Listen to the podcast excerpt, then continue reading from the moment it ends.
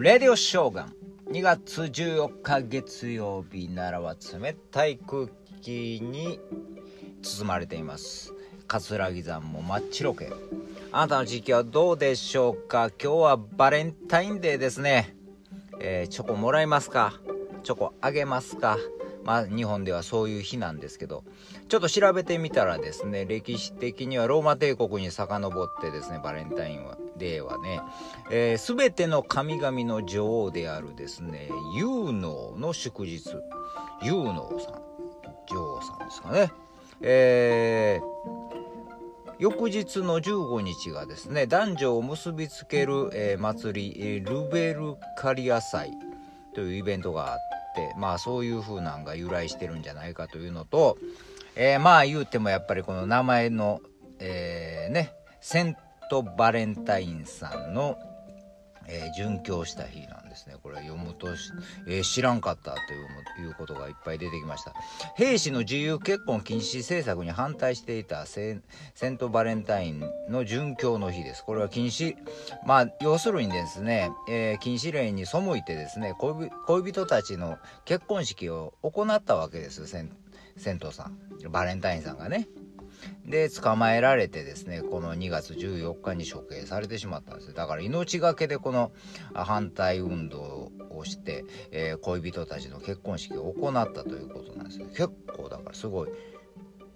重いなというかねすごい命を懸けた日なんですよね。恋人たちのために。なんかすごいなと思ってねチョコレートの日をちゃうなと思っててね。だからね世界的に見るとねえヨーロッパとかアメリカではですね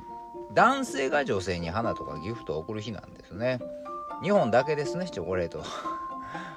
女性から男性っていうの。これも、えー様子えー、はうん、なんか